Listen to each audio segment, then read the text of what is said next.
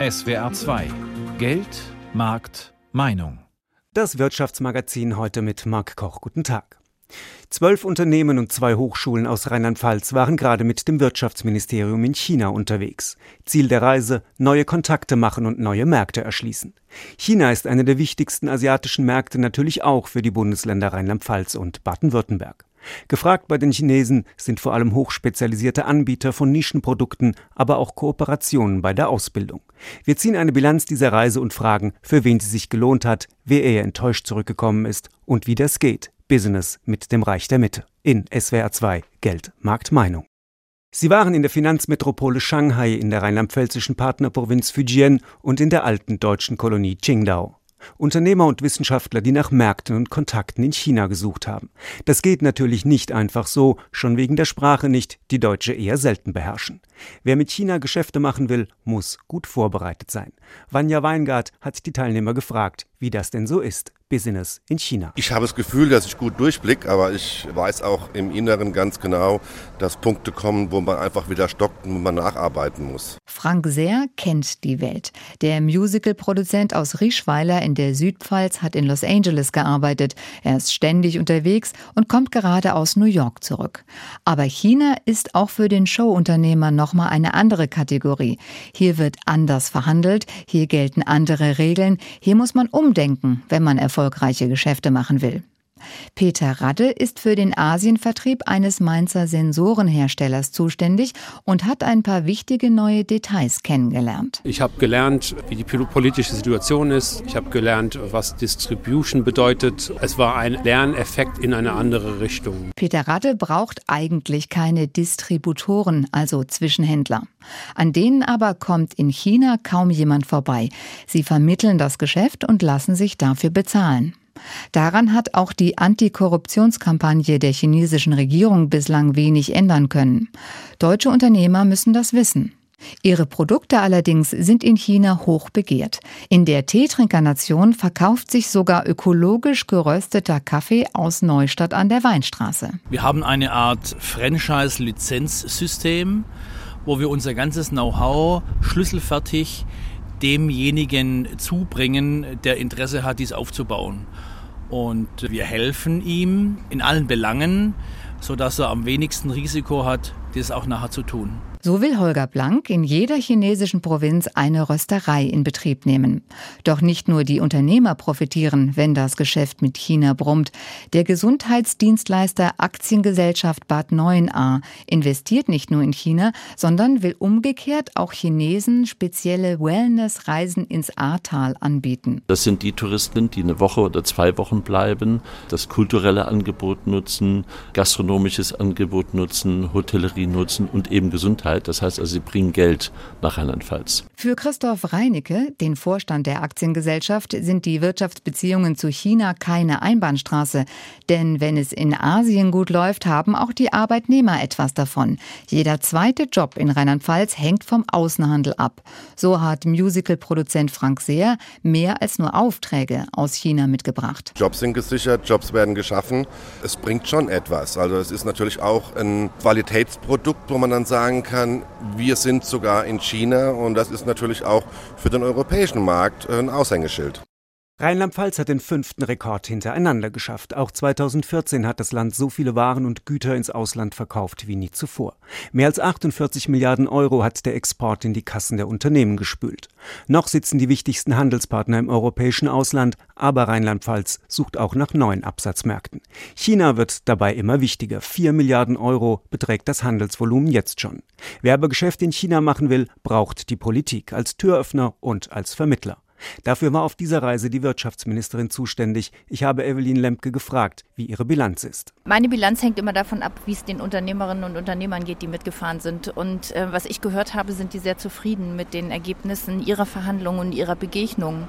Ich freue mich auch, wenn ein Unternehmer sagt, na, ich schätze den Markt anders ein und vielleicht ist es doch nicht das, wo ich ähm, dann hin möchte. Das ist in diesem Fall nicht so gewesen. Also ich kann sagen, von der unternehmerischen Seite ist mein Eindruck heute, ähm, das hat funktioniert. Und von den politischen Gesprächen her würde ich sagen, wir sind in vielen Projekten einen Schritt weitergekommen. Auch da gibt es Erfolge. Das kann ich auch so sagen für die Wissenschaft. Ein Projekt ist die Eröffnung einer Repräsentanz, einer Wirtschaftsrepräsentanz in Qingdao in Ostchina. Was soll diese Repräsentanz erreichen? China ist weit weg. In China gibt es eine wirklich von uns sehr unterschiedliche Kultur und eine sehr fremde Sprache. Und es gibt in China auch noch ein äh, Beziehungsgeflecht. Das heißt, man muss die Gesichter der Kontaktpersonen kennen und will ihnen dann auch wieder begegnen. Und diese drei Sachen, ähm, die bedeuten, dass es tatsächlich Sinn macht, vor Ort einen Menschen zu haben in Fleisch und Blut, dem begegnet werden kann und der für uns als Kommunikationsknotenpunkt dienen kann. Und genau das haben wir vor. Ähm, wir wollen damit die Wirtschaftskontakte verstetigen, wir wollen damit auch die politischen Kontakte ausbauen, wir wollen ein Gespür fürs Land bekommen und natürlich uns auch direkt berichten lassen. Nun sagt die ziemlich bekannte Bank Goldman Sachs, dass man in China eigentlich momentan nicht investieren sollte, weil die Regierung diese Krise nicht richtig erkennt und die Mittel, die sie ergreift, um diese Krise zu bekämpfen, nicht tauglich seien. Das ist ja eigentlich jetzt nicht eine Einladung, nach China zu kommen. Das ist richtig. Es gibt äh, in jeder Phase Aufschwung und Abschwung, aber Politik hat auch den Auftrag für Stetigkeit und Nachhaltigkeit der Beziehungen zu sorgen. Ich gehe davon aus, und ich habe nichts anderes gehört von den mitfahrenden Unternehmern, äh, dass die schon eine richtige Risikoeinschätzung für ihr Geschäft vornehmen und sich hier keiner selber überfordern würde. Wir wollen ja die Tür öffnen in einen neuen Markt. Wir wollen, dass unsere Unternehmer ihn kennenlernen können und viele Mittelständler reisen ja mit uns. Die haben keine eigene Abteilung, die sich mit Zukunftsfragen beschäftigt, keine eigene Stelle, die den Markt vorher erkunden kann. Das sind ja Dinge, die wir auch machen. Da werden natürlich auch über die Risiken äh, gesprochen, die hier Sie äh, im Markt erwarten. Also ich gehe davon aus, die Unternehmer entscheiden auch an dieser Stelle selbst. Was kann man über solche Wirtschaftskontakte dann am langen Ende auch politisch erreichen? Ja, eine ganze Menge. Gerade der chinesische Markt ist einer, der davon abhängig ist, ob Politik auch befürwortet, dass Unternehmer in ihn hineingehen oder nicht und häufig Politikunterstützung benötigt wird für alle möglichen Formalitäten. Ähm, das geht einfach geschmeidiger, wenn man von vornherein vereinbart, äh, dass gewisse Unternehmer hier einen leichten Zugang haben sollen. Da wird die ganze Bürokratie automatisch einfacher. Das ist der Zweck, warum wir mitfahren. Davon abgesehen müssen in vielerlei Hinsicht auch Gesetze angepasst werden, Freihandelsabkommen ausgehandelt werden. All dies tun wir auch beratendes im Bundesrat. Und dafür müssen wir selber auch Marktkenntnis erlangen und brauchen die Erfahrungswerte der Unternehmen. Das sind zwei ganz gute Gründe, warum unbedingt kontinuierlich auch diese Kontakte fortgesetzt werden sollten, auch wenn es mal so wie jetzt an der Börse ordentlich knirscht. Was wollen die Chinesen eigentlich von Rheinland-Pfalz? Für die Chinesen ist das ein strategischer Faktor. Sie haben ja eine strategische Partnerschaft mit Deutschland ähm, übernommen oder sind sie eingegangen. Es gibt ähm, sozusagen das nationale Bekenntnis auf beiden Seiten und China will uns also die Europäer und insbesondere Deutschland, wir sind der auserkorende Partner ähm, mit den Europäern zwischen sich und den Amerikanern eine ausbalancierende geopolitische Konstante aufbauen. Und insofern gibt es ganz große strategische Überlegungen in den europäischen, insbesondere in den deutschen Markt zu investieren, ähm, sich ferner Innovationsstrategien und auch Ausbildungsstrategien abzugucken zum Beispiel das duale Ausbildungssystem und diese auch in China einzuführen. Da gibt es großen Nachholbedarf auf chinesischer Seite und sie wollen sehr viel von uns lernen. Das ist natürlich großartig für die Chinesen, auch großartig für rheinland-pfälzische Unternehmer, wenn sie da profitieren und zusammenkommen. Was hat Rheinland-Pfalz als Land davon? Was haben die Arbeitnehmer in Rheinland-Pfalz, die bei diesen Unternehmen arbeiten, von solchen Kontakten? Also erstmal muss man sagen, jeder zweite Arbeitsplatz in Rheinland-Pfalz hängt von der Außenwirtschaft ab. Und die Außenwirtschaft beginnt zunächst immer über den Handel und den Export. Das ist immer das erste Geschäft, was man macht. Das zweite ist dann in Form von Repräsentanten. Und erst der dritte Schritt ist dann die Überlegung, vielleicht auch in China zu produzieren und umgekehrt. Das heißt, ähm, wenn wir schon sagen, jeder zweite Arbeitsplatz ähm, hängt von der Außenwirtschaft ab und wir sehen, China wird sich strategisch noch viel stärker aufstellen, dann müssen wir einfach dabei sein. Dann können wir nicht zugucken, wie die Chinesen woanders hingehen. Und da ist die Frage, wie groß wird der Anteil am Ende sein? Ähm, jetzt die Beine in die Hand nehmen und ordentlich mitspielen, heißt für die Zukunft auch hier Anteile im Markt zu sichern. Das wollen wir tun. China ist momentan unglaublich sexy für Investoren. Ähm, alle wollen dahin, alle wollen mitmachen. Kann Rheinland-Pfalz da langfristig mithalten? Wir müssen ja gar nicht langfristig mit irgendwelchen großen Investoren mithalten. Wir haben viele Hidden Champions, Weltmarktführer in unseren Reihen und Mittelständler, die einfach auch einen Teil von dem Kuchen sich abschneiden wollen. Und der wird immer größer, weil der chinesische Markt wächst. Da wollen wir dabei sein und wir machen das mit Spezialitäten, sag ich mal, sowohl technologisch als auch äh, Konsumgütern äh, einer besonderen Klasse. Damit können wir hier Nischen besetzen. Und ich glaube, ähm, dass auch heute jeder zweite Arbeitsplatz in Rheinland-Pfalz von der Außenwirtschaft abhängt, zeigt, dass die Strategie auf der ganzen Welt funktioniert. Wenn sie ausgewogen ist und wir an vielen Standorten unterschiedliche Waren äh, produzieren und verkaufen, dann sind wir damit auch krisenresistent. Und das macht uns einfach stärker, wenn irgendwo in der Welt ein Markt mal nicht so funktioniert. Und unser politisches Interesse ist, da eine Ausgewogenheit und eine sehr große Unterschiedlichkeit zu unterstützen. Die rheinland-pfälzische Wirtschaftsministerin Evelyn Lemke über die Handelsbeziehungen zu China. Es müssen nicht immer Maschinen, Hightech-Produkte oder Konsumgüter sein. Made in Germany zieht auch bei Produkten, auf die man nicht sofort kommt. Wer allerdings die Idee hat, ist beim Geschäft mit China ganz vorne dabei. Das gilt auch für ein kleines Unternehmen aus Freiburg, das sein Geld mit dem Verkauf von ganz altmodischen Brettspielen macht und im wahrsten Sinne des Wortes lange puzzeln musste, bis es ein Bild von seinen Geschäftspartnern hatte.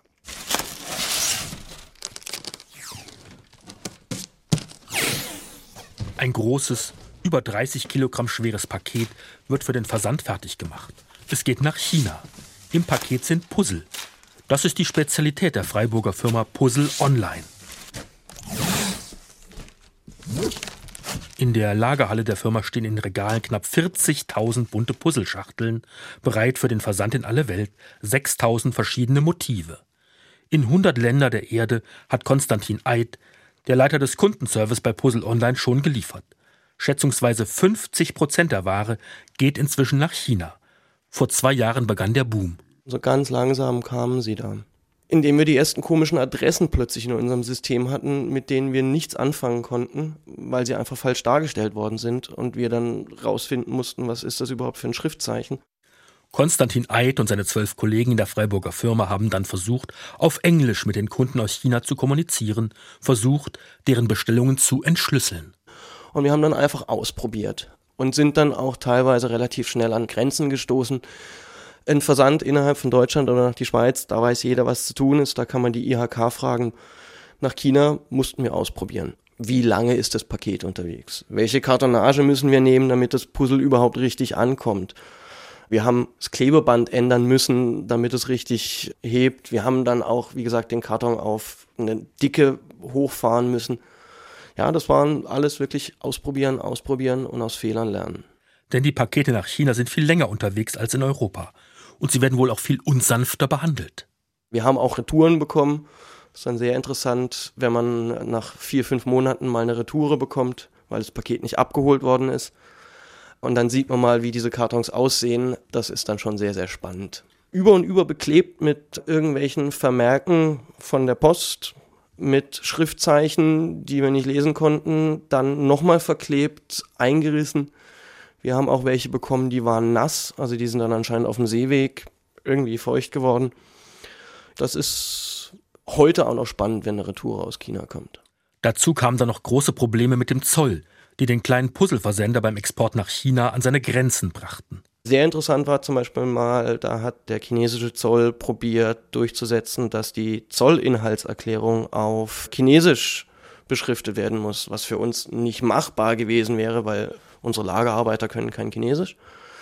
Da musste dann von relativ hoher politischer Stelle interveniert werden, nicht auf unser Betreiben, sondern auf das Betreiben von vielen Leuten hin, dass die internationale Postsprache Französisch ist und China auch dieses Abkommen unterzeichnet hat. Aber dann steht halt mal der Versand nach China eine Woche lang still, bis sowas geklärt ist.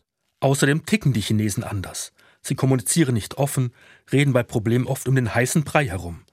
Weil die Schwierigkeiten überhand nahmen, stellten Konstantin Eid und sein Chef schließlich vor ein paar Monaten eine Mitarbeiterin aus Nationalchina ein, Io Tsai. Ich betreue die Kunden aus China und auch aus Taiwan und auch ja, ähm, die Aufträge kümmern und die Lieferungen auch kümmern. Die Taiwanesen nimmt per E-Mail die Bestellungen aus Fernost entgegen und kann Rückfragen stellen. Io Tsai weiß auch, warum die Chinesen gerade in Freiburg Puzzle bestellen. Weil deutsche Brand ist ganz bekannt und also in Asien ist so, also alles alles aus Europa oder aus USA sind die beste. ja. Und deshalb wollen die Chinesen Puzzle aus Deutschland. Warum sie immer so viele Puzzle auf einmal bestellen, weiß Konstantin Eid nicht. Er vermutet, dass die Kunden die Ware in China weiterverkaufen. Dickerer Karton, große Zollformalitäten, Kommunikationsschwierigkeiten mit den chinesischen Kunden, eine neue chinesische Mitarbeiterin und hohe Portokosten von 45 Euro pro Paket. Puzzle Online hat für die Lieferung nach China den fünf- bis zehnfachen Aufwand wie für eine Bestellung aus Deutschland oder Europa.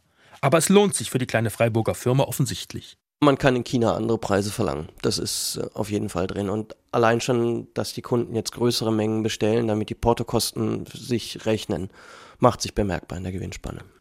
Am Ende also durchaus ein lukratives China-Geschäft für Puzzle Online, meint Konstantin Eid, der Leiter des Kundenservice. Wir hoffen, dass wir das steigern können, dass wir vielleicht auch mal überlegen können, an ein oder zwei größere chinesische Kunden dran zu kommen. Es wäre natürlich schön, wenn man sich irgendwo eine Lagerhalle in China anmieten könnte und von da versenden könnte, aber das ist, das ist wirklich ein Zukunftsprojekt. Das ist, ich sag mal, für die nächsten drei Jahre, vier Jahre, fünf Jahre vielleicht interessant. Was da dann noch an Problemen auf uns zukommt, das wissen wir dann in dem Moment.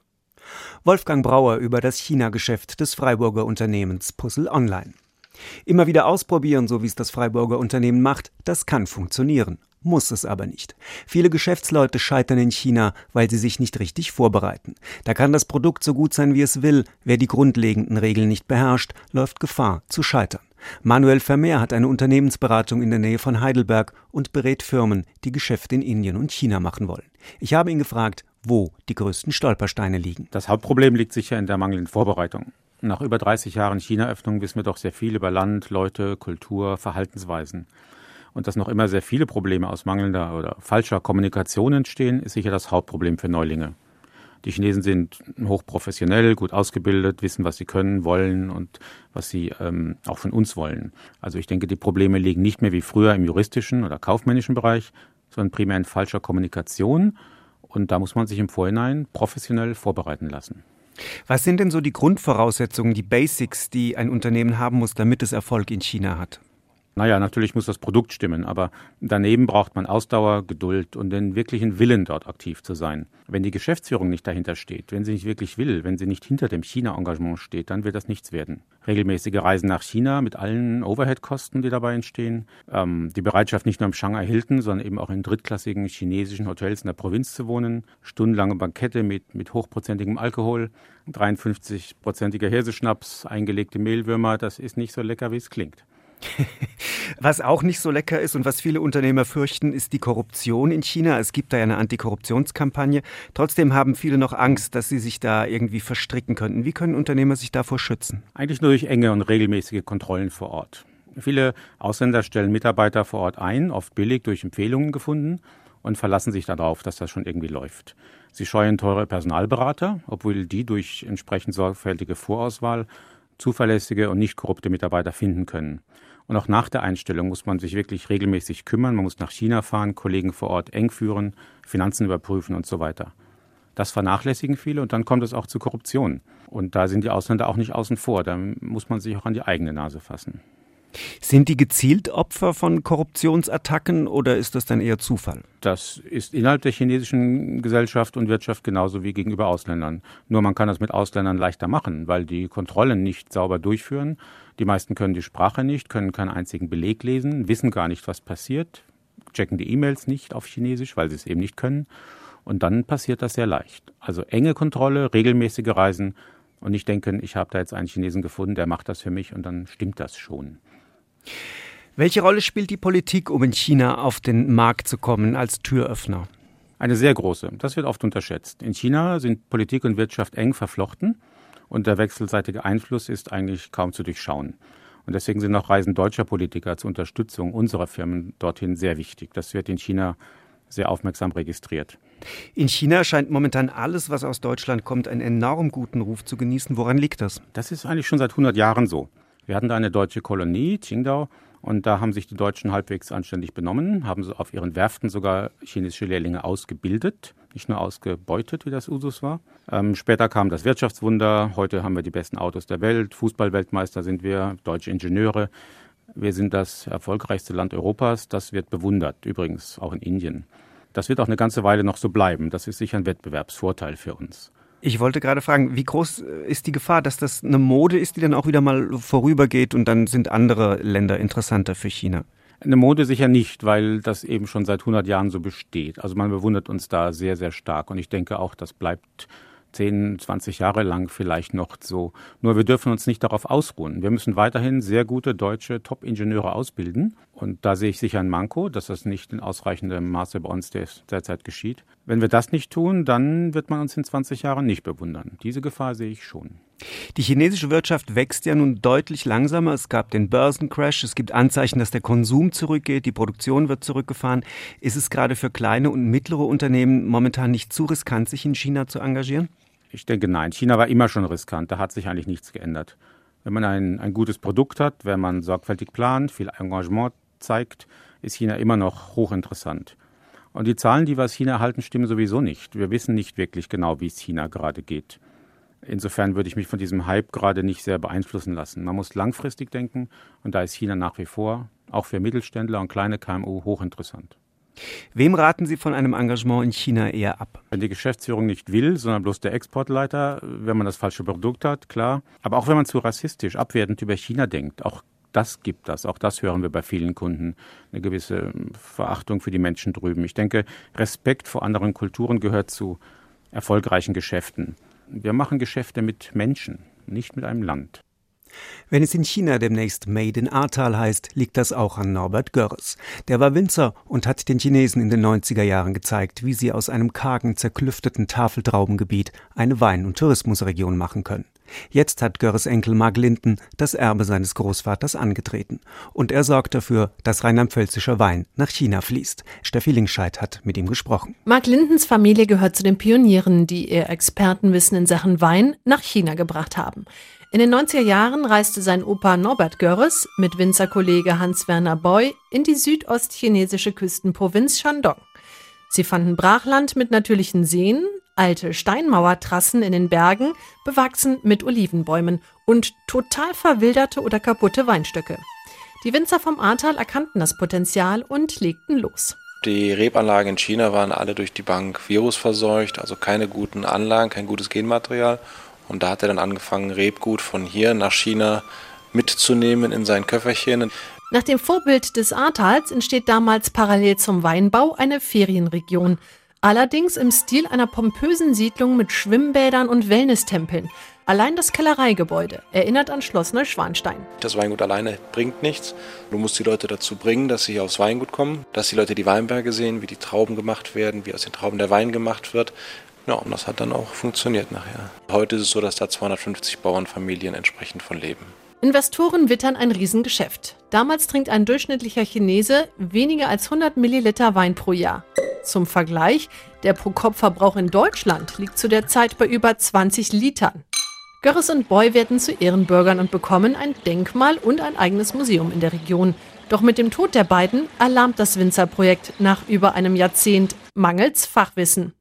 Die Chinesen laden 2010 aus alter Verbundenheit Görres Enkel Mark Linden ein. Dann kam schnell der Punkt, wo wir gesagt haben, so hat mein Opa euch das aber nicht erklärt, dass die Weinberge nicht mehr in dem Zustand waren, wie sie meinem Großvater gefallen hätten. Ja, ob ich auch Winzer wäre, dann meine ich ja. Ja, wir haben ganz viele Fragen und da haben wir anstelle von dem Kulturprogramm im Prinzip das gemacht in komprimierter Form, was mein Großvater vorher gemacht hat. Seitdem fährt er etwa einmal pro Jahr hin und gibt Verbesserungstipps. Allerdings reicht das nicht, um das Projekt langfristig am Leben zu erhalten. Eigentlich müssten die Chinesen eigene Winzer ausbilden, wenn sie wirklich selber Wein produzieren möchten. Darum ist ein findiger chinesischer Investor auf Mark Linden zurückgekommen. Er besucht ihn im Oktober. Er möchte gar nicht selber Wein machen, weil hat er jetzt schon mitgekriegt, dass das auch sehr aufwendig, sehr mühselig ist und langwierig. Er möchte halt jetzt fertige Weine importieren. Da sind wir jetzt dran, dass wir dann da so eine Kooperation aufbauen, um diese Weine entsprechend einzukaufen. Und während es bei uns oft Made in China heißt, heißt es in Shandong immer häufiger Made in Ahrtal. Geschäfte machen mit China, das war SWR 2 Geld, Markt, Meinung. Ich bin Marc Koch.